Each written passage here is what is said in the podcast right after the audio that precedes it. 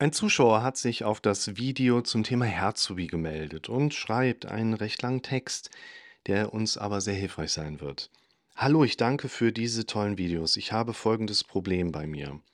Vor ungefähr zwei Jahren ist ein Kindheitsfreund von mir an einem Herzstillstand gestorben, was für mich tatsächlich bis zu diesem Zeitpunkt komplett neu war.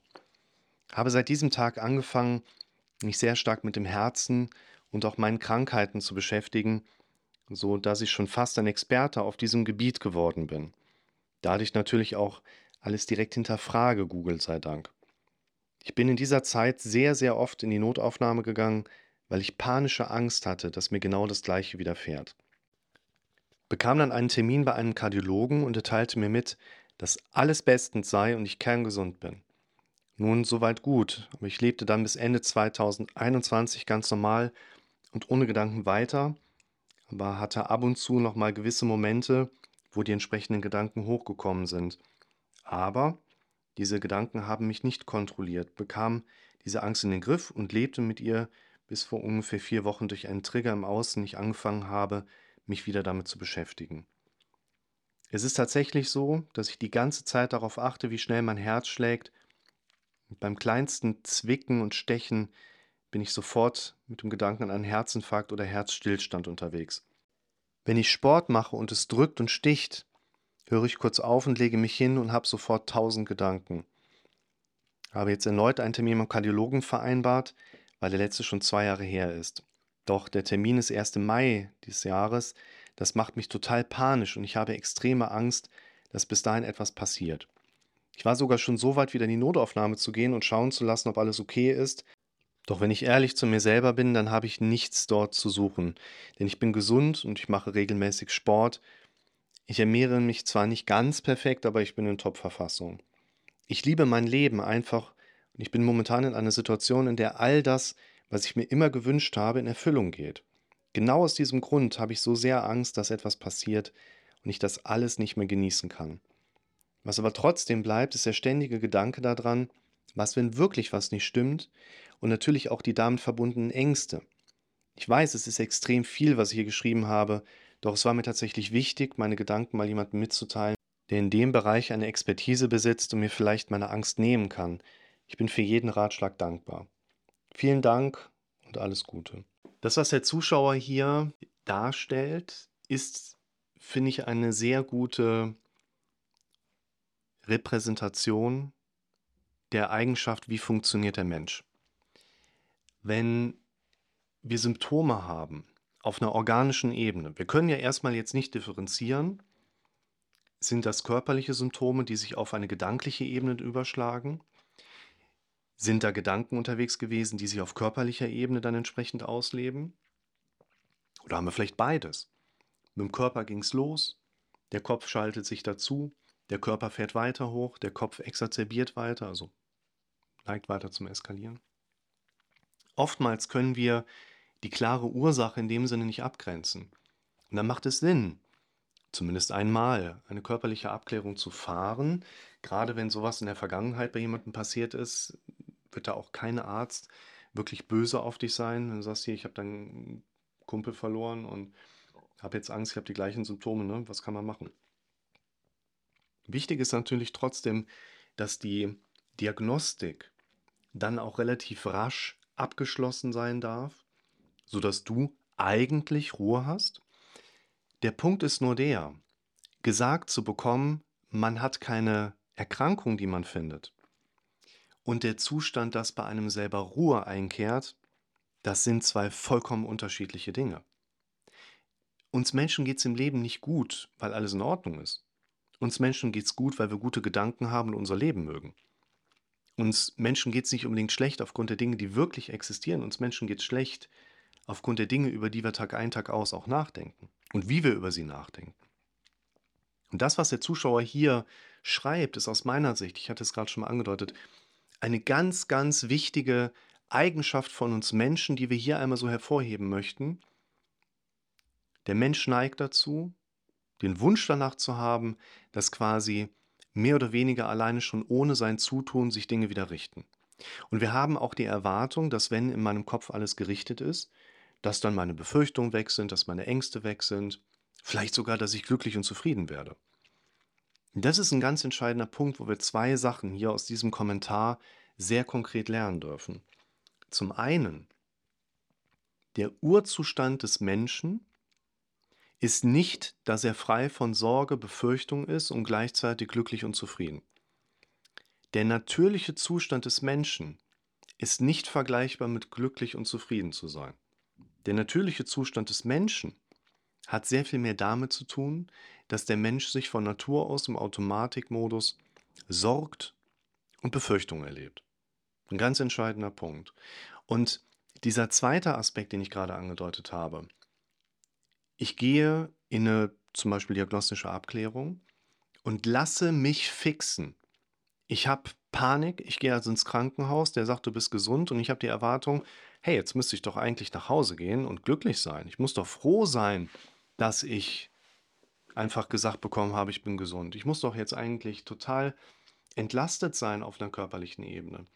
Bedenkt, Unwohlsein und Gesundheit gehören durchaus zusammen. Und es wird nicht funktionieren, dass ihr ins Krankenhaus geht und euch darauf verlassen könnt, dass wenn der Arzt sagt, du bist gesund, dass du dann auch entlastet, entspannt und mit guten Gedanken wieder nach Hause gehen kannst. Denn wir Menschen sind letztlich, und das ist jetzt ganz wichtig, schreibt euch das überall hin, wir Menschen sind ein Produkt unserer retrospektiven mentalen Ebene. Ein ganz wichtiger Punkt, ich sage es dir nochmal. Wir Menschen sind ein Produkt unserer retrospektiven mentalen Ebene.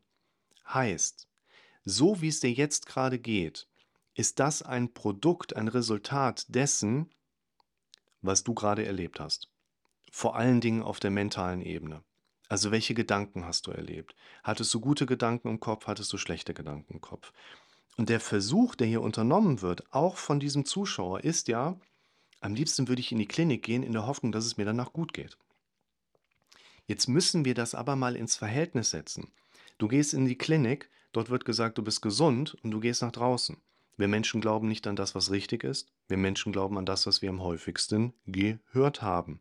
Das bedeutet, diese 60 Sekunden Aufklärungsgespräch des Arztes, du bist gesund und brauchst dir keine Sorgen zu machen. Ne? Auch wieder groß gesprochen, das Wort Sorgen.